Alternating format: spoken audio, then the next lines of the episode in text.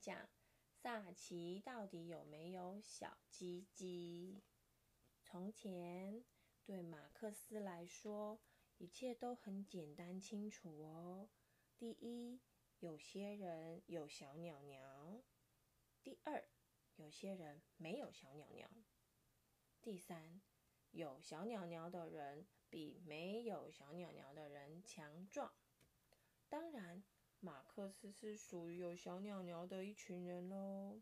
哼哼，这没什么好抗议的啦。因为啊，从盘古开天以来，事情就是这样的啊。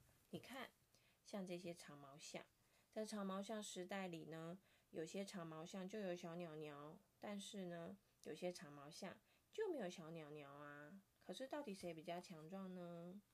所以啊，马克思非常得意自己是属于有小鸟鸟的一群。嗯，像女孩子就没那么幸运了。然而，这也不是他们的错啊。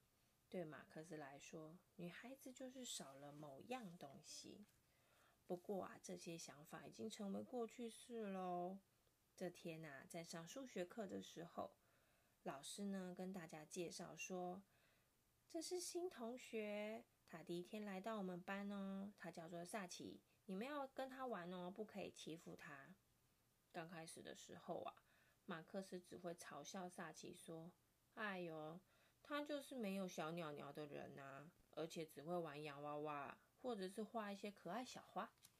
可是呢，当他们上画画课的时候啊，老师突然把萨奇的画举得好高哦，然后他老师说：“哇，萨奇很有天分呢。”嗯，这时候呢，马克思也抬头看了一下，发现，诶，萨奇居然画的是一只很大的长毛象，他不是画小花诶。这女生到底有什么毛病啊？接下来的好几天呐，还有好几个礼拜，马克思常常都会问自己说：“这个女生真的很奇怪呢。她会画长毛象之外，他还有一台像男生的脚踏车，而且他会踢足球哦。如果爬树，爬得比我还高诶，爬得跟小鸟一样那么高。如果我跟他打架的话。”他也一定都会赢诶。啊！他还回到家了，还在想：天哪，这女生到底有什么毛病啊？他住在他的房间，没有去玩他的玩具，也没有去看他的书，也没有跟他的机器人玩，他就坐在他的床铺上面想：萨奇一定是一个很特别的女生。嗯，我知道了，一定是这样的。萨奇是没有小鸟鸟的女生。她是属于没有小鸟鸟的一群，可是她又有小鸟鸟，这一定是一个伪装术。马克思决定呢，他要把这件事情调查清楚。于是呢，等他呢隔天去上学的时候呢，他决定偷偷的进行一个秘密行动。他要找到萨奇呢是有小鸟鸟的证据。那呢，他就偷偷的跟着萨奇来到了厕所。嗯，他从厕所的门下面。看到萨奇是坐着的，诶，他不是站着的。可是这也不能证明什么啊，因为每个人都可以坐着上厕所。又有一次呢，马克思去萨奇家过夜，可是呢，萨奇呢是在浴室里换衣服啊，所以当他出来的时候，身上已经穿着有长毛象图案的粉红色睡衣了。这天晚上，马克思什么都没发现，他睡在上铺，萨奇睡在下铺。啊，还有其他天的晚上和白天都是这样的。马克思想，啊，要进行秘密调查，原来也不太简单呢。因为过了十几天都是这样，结果什么也没看到。夏天来喽，萨奇和马克思啊，他们在露营的时候相遇了。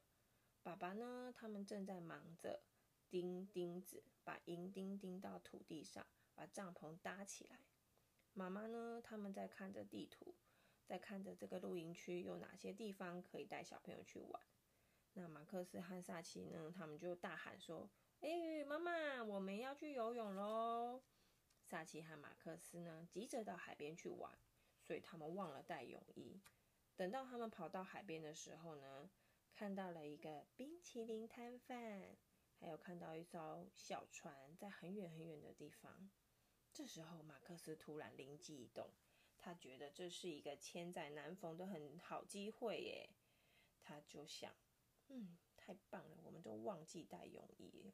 他就跟萨奇说：“那我们什么都不要穿好了，我们直接下去游泳。”马克思以为萨奇不会答应他，但没想到啊，萨奇很快的就说：“嗯，好吧。”接着呢，他就开始脱衣服了。刚开始啊，马克思呢只看到了萨奇的屁屁，他想，不行不行，这样还不够啊，我也有屁屁啊，所以只看到屁股，什么都不知道。哎，突然萨奇把衣服脱完，转过来，啊，马克思吓了一大跳，他结结巴巴的说：“嗯嗯，你你你没有小鸟鸟啊？”萨奇惊讶的看着自己的贝利巴特说：“嗯嗯，对啊，我没有小鸟鸟。”可是我有小妞妞啊，然后扑通的一声，他就跳到水里去游泳喽。从此以后，对马克思来说，世界再也不一样了。以前世界分成有小鸟鸟的人，还有没有小鸟鸟的人。现在呀，世界分成有小鸟鸟的人，还有有小妞妞的人。啊，原来是这样啊！其实女生。什么都不缺哦。故事讲完了。